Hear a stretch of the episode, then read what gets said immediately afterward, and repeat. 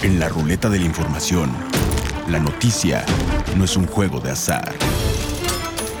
Se trata de todo o nada. Y más vale tener la mejor mano. Esto es Cortando la Baraja. ¿Y tú? ¿Qué cartas tienes?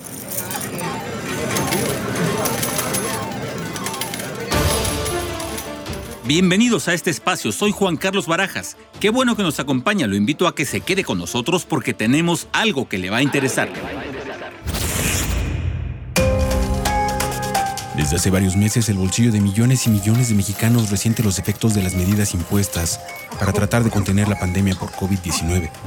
La actividad económica estuvo prácticamente detenida y aunque algunos sectores han comenzado a trabajar, estamos lejos de llegar a niveles que le devuelvan la solvencia económica y la tranquilidad a la población, en especial a aquellos que tenían créditos contratados con instituciones bancarias. Como una forma de apoyo a usuarios de la banca, se dieron a conocer nuevas medidas que buscan atender a personas con créditos bancarios a fin de poder cumplir con sus obligaciones financieras, no perder los beneficios de una línea de crédito saludable y evitar una mala nota en el buro de crédito. Para conocer cuáles son estas medidas, a quién beneficia y a partir de cuándo, conversamos con Luis Niño de Rivera. Él es presidente de la Asociación de Bancos de México. Don Luis, ¿cómo está? Muchas gracias por aceptar la conversación. Al contrario, muchas gracias, eh, Juan Carlos, un placer. Muchas gracias, don Luis. Estamos todavía en plena pandemia. No sé si se ha alargado más o menos de lo previsto, pero la realidad es que nos anda pegando a todos y en el tema de los créditos, de lo que uno tiene contratados con la banca, eh, hipotecarios, tarjetas de crédito, en fin, eh, se siente cierta presión porque, bueno, la economía no está en el mejor momento. ¿Qué pasa con, con quienes tienen algún servicio en la banca y se sienten con un problema? Se refiere usted a un problema de crédito, me supongo. Un problema de crédito, por supuesto, sí. Mire, desde el inicio de la pandemia, en el mes de abril, la banca, eh, junto con la Comisión Nacional Bancaria, Banco de México y la Secretaría de Hacienda, echó a andar el programa que ya todo el mundo conoce, que es el diferimiento de pagos de capital e intereses. Eso duró hasta el 31 de julio y se apuntaron 9.3 millones de crédito de 8.6 millones de personas y la suma total de ese capital fue un billón 100 mil millones de pesos eh, y 69 mil millones de intereses que a partir de la última semana de agosto empezaron a vencer. Muy bien. Todo el mes de septiembre y las dos semanas pasaditas que van del mes de octubre hemos tenido vencimientos y ya el 24 de septiembre y el 8 de octubre tuvimos oficios de la Comisión Nacional Bancaria en los cuales eh, especifican las facilidades regulatorias para la banca para poder hacer reestructuras. Esto es eh, la forma en que vamos a dar el segundo paso para apoyar a nuestros clientes. Quiere decir que para cada persona, eh, física o moral, deben de acercarse a su banco porque los créditos se dan de manera individual y así se tienen que negociar las reestructuras. Hay condiciones específicas que hay que cumplir dentro de esa nueva regulación que apoyan mucho al acreditado con una reducción mínima del 25% de su pago eh, o el pago contratado originalmente mensual. Claro. Y eh, con una ampliación del plazo, la reducción de la tasa de interés invariablemente para que tengan tiempo de eh, recuperar su capacidad crediticia o su capacidad de pago. Don Luis, ¿estos beneficios son para todas las personas que tengan algún crédito contratado o solo para aquellos que se encuentren en riesgo de poder continuar con el cumplimiento de sus obligaciones? Es para todas las personas, hayan participado en el programa de diferimiento o no, pero no es acercarse al banco porque sí o porque eh, podría ser algo eh, interesante que hacer, no, es para aquellas personas que les ha cambiado la vida económica, que tienen un impacto negativo por parte de la pandemia en cuanto a su nivel de ingresos. Todos los demás, y déjeme decirle, eh, Juan Carlos, que hay muy buena respuesta de la clientela. La mayoría de los créditos que han venido vencimiento, de los diferimientos que han venido venciendo, ya hemos reestructurado 75 mil millones, pero la mayoría está retomando su calendario original de pago porque tiene todavía capacidad para hacer frente al compromiso contraído originalmente. Esa es una buena noticia, a pesar de la circunstancia que entendemos no debe de ser fácil para muchas personas, el cumplimiento de las obligaciones se sigue dando y lo cual habla muy bien, eh, primero por las personas, porque conservarán su capacidad de crédito y segundo, para no entrar en una circunstancia mucho más complicada todavía. El buen historial crediticio es lo más importante para todo el mundo y cuidarlo, mantenerlo, le da garantía de acceso al crédito a futuro.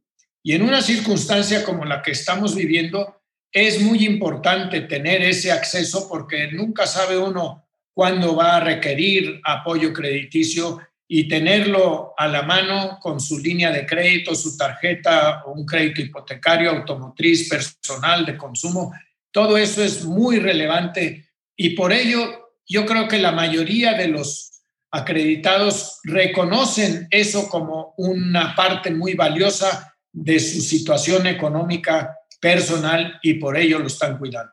Como ya lo mencionaba don Luis, es importante no tener una nota negativa en el buró de crédito o en alguna otra sociedad de información crediticia. Esto nos garantiza eh, un historial limpio y acceder a beneficios de las instituciones bancarias en el momento en que esto se requiera. Efectivamente, por ello, en los diferimientos no hubo ningún eh, registro negativo y en las reestructuras también.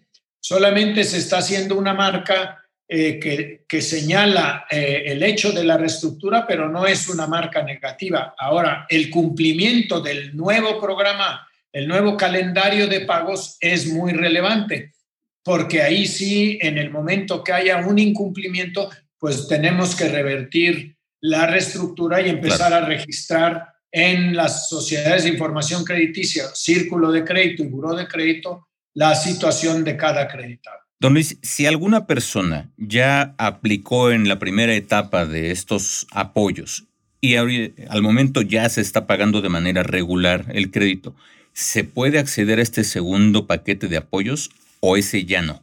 Sí, los que estuvieron en el diferimiento pueden participar en esta reestructura, por supuesto. ¿Hay algún monto, algún tope o es para, para cualquier cantidad?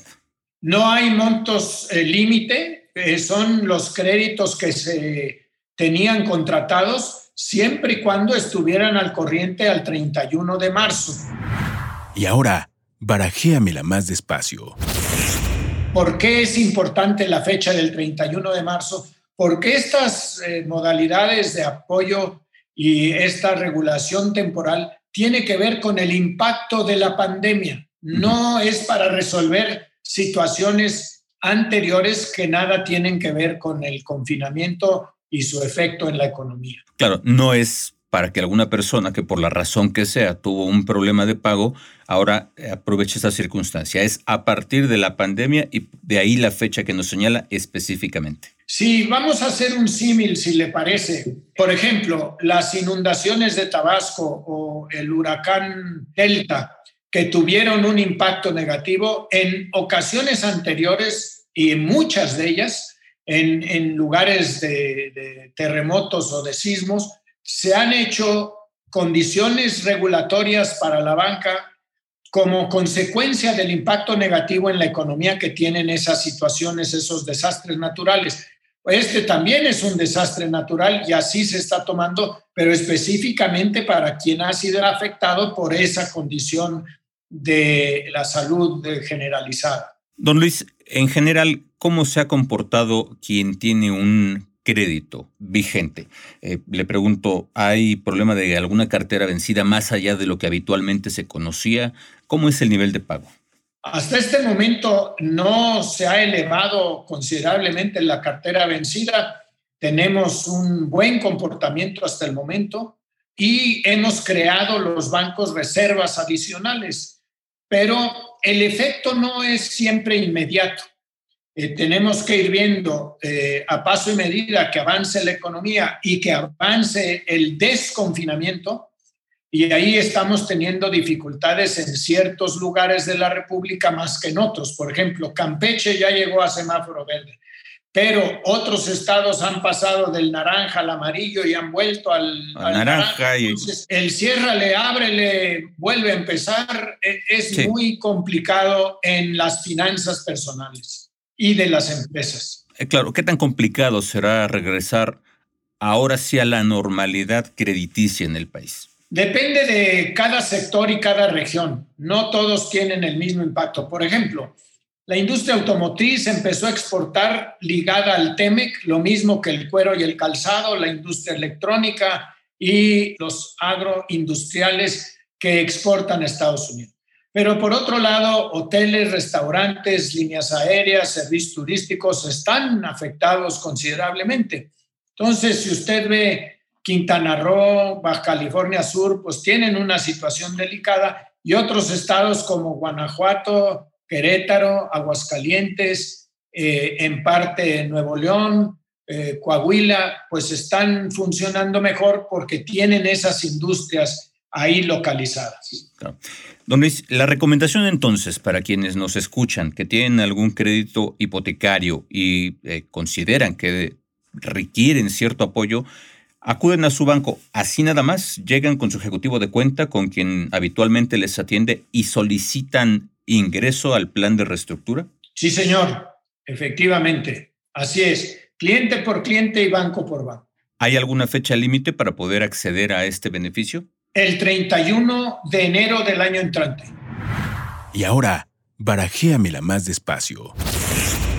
31 de enero de 2021 está este programa de apoyo de reestructura a quienes tienen un crédito y que buscan alguna especie de beneficio. Insistimos mucho en esto, no es no pagar, es apoyar para que la obligación contratada se cumpla cabalmente y se den ciertas facilidades para quien pasa por una circunstancia complicada. Efectivamente, esa es la situación exacta. Buen resumen. Don Luis, ¿algo más que nos quiera agregar? Bueno, recordarle a las personas que la banca es parte de la solución, está para apoyarlos y acercarse a su banco es lo mejor que pueden hacer. Muchísimas gracias, don Luis. Siempre acercarse al banco será mejor, buscar una solución para llegar a buenos términos es mucho mejor que eh, hacerse de una nota negativa que a la larga quienes tienen uso de servicios bancarios saben que no es bueno tenerlo. Don Luis, muchas gracias. Al contrario, Juan Carlos, siempre un placer. Un abrazo y muchas gracias. Muchas gracias. Ahí lo tiene, es importante acercarse a su institución bancaria si siente que tiene algún problema que no podrá resolver, si requiere algún apoyo para el cumplimiento de sus obligaciones crediticias, por favor acérquese. Estar en buenos términos siempre será mejor que caer en una nota negativa con un buro de crédito que puede ser mucho más perjudicial a la larga. Quédese con nosotros en los podcasts de Azteca Noticias. Yo soy Juan Carlos Barajas. Esto es Cortando la Baraja. Le recuerdo todos los martes y jueves un episodio nuevo con algo que le va a interesar.